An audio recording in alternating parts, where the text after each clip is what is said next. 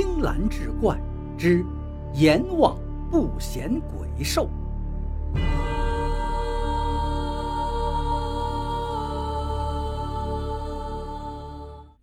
萧若石到处打听怎么去丰都城，有野鬼跟他说，丰都城路途遥远，山重水复啊，要去那儿告状，好比登天还难。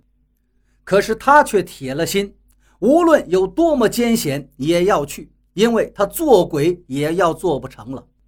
他一路向丰都城走去，脚掌扎进了荆棘，肿成脓疮又烂了，他也是一瘸一拐的继续前行。攀山越岭，过涧穿林，涉水渡河，千难万苦，终于来到了丰都城。萧若石来到大殿外，击鼓鸣冤，被牛头马面传入殿中。阎君问道：“你有何冤情？尽可诉来。”萧若石遂把王霸之事向阎君陈述。阎君听后问判官：“这王霸是何地的城隍？”判官道：“是东海郡一个小县的城隍。”阎君问道：“他真是如此吗？又是怎么坐上城隍的？”判官附在阎君耳边低声道：“此人富甲，有通天币亿万，前时曾助阎君千万之数，为令郎在天庭谋职。此人功不可没呀！而且他杨氏巨富。”家人每到阴节都送钱亿万，不可小觑，不宜得罪呀。阎君听后点了点头，转而对萧若石道：“你所陈述，本君已知悉，还要详查后再做决定。你先下去等待，静候佳音。”萧若石这一等就是三年，日日守候在大殿门侧。既未见有结果，也未见有押解王霸来的差役。他再次击鼓陈诉。阎君见又是他道：“你所述之事并非真实，所诉皆一人之言，可有什么证据与证人吗？”萧若石道：“我没有证据和证人。”阎王一听，生气道：“你没有证人证言，我怎能信你一人之语？”给我轰出去！牛头马面过来，就把萧若石拖出大殿。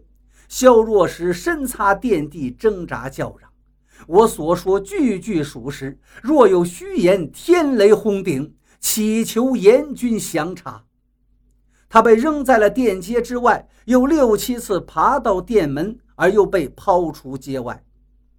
他心里窝火悲哀，悲其涌泪如雨，心面憔悴。心想，不顾一切也要继续上诉，于是日日击鼓鸣冤，一连半载。阎王击鼓升天，每天都见到他，于是心怀忧虑，对判官说道：“这大鼓与天庭相连，鼓名天庭必知。他的案子若不审结，迟早要受责于天庭啊！”判官闻听道。此人尤其贫穷，枯皮包骨如柴，怎么能因为他得罪那富豪王霸呀？阎王一听，笑道：“我自有办法。他虽然枯皮包骨，也能截一段以饲我的宠爱小犬呐。”于是传旨开殿受理审案。牛头马面再传萧若石上殿。阎君对他说道。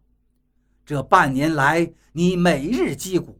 今日本君为你受理审案，不过你一无证据，二无证人，在条律上难以立案。但好在古有先例，你若是实情，可以苦申诉，本君方能为你立案。萧若石问道：“什么是苦申诉？”阎君说道。为表绝无虚假，俱是真实，可以效仿点燃手指敬佛之法，你敢吗？萧若石坚定地说道：“为了雪冤，死也不怕，何惧点燃手指？”阎君道：“并不让你点燃手指，本殿乃是肃穆庄严神圣之地，只要你截断一条手臂，以表真实即可。”萧若石随即伸出左臂，干挺如树枝，请用刀斧。只见牛头直斧，马面将其按倒，咔嚓一声，左臂已断。严军对他说道：“看来你真有冤情，本君为你伸冤。我念你刚烈，敬重你倔性不屈，为你安排一个职位，望你不可推辞。”萧若石道。我志在冤情昭雪，未敢期望公职。”严军说道，“你尽可放心，你的案情包在我的身上。你先去看一下为你安排的差位，回来后我再问你案情细节。”严军于是令牛头马面道：“十八层地狱少一个久坐的职位，你们送他到那里就职。”萧若石被领到了十八层地狱，在一间小井一样的石窟之内，牛头马面对他说：“恭喜你在此久坐。”说完，二人把门锁上就走了。萧若石坐在井窟室中，不时有奇臭漫来。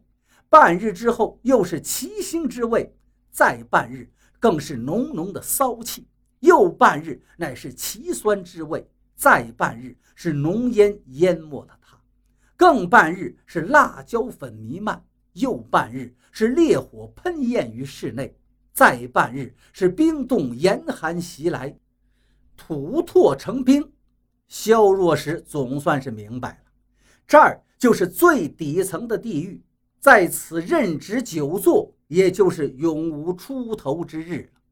他那一条干柴般的胳膊也被严军喜滋滋地拿回府中，成了他小狗的午餐，省下了严军一个晌午的狗粮。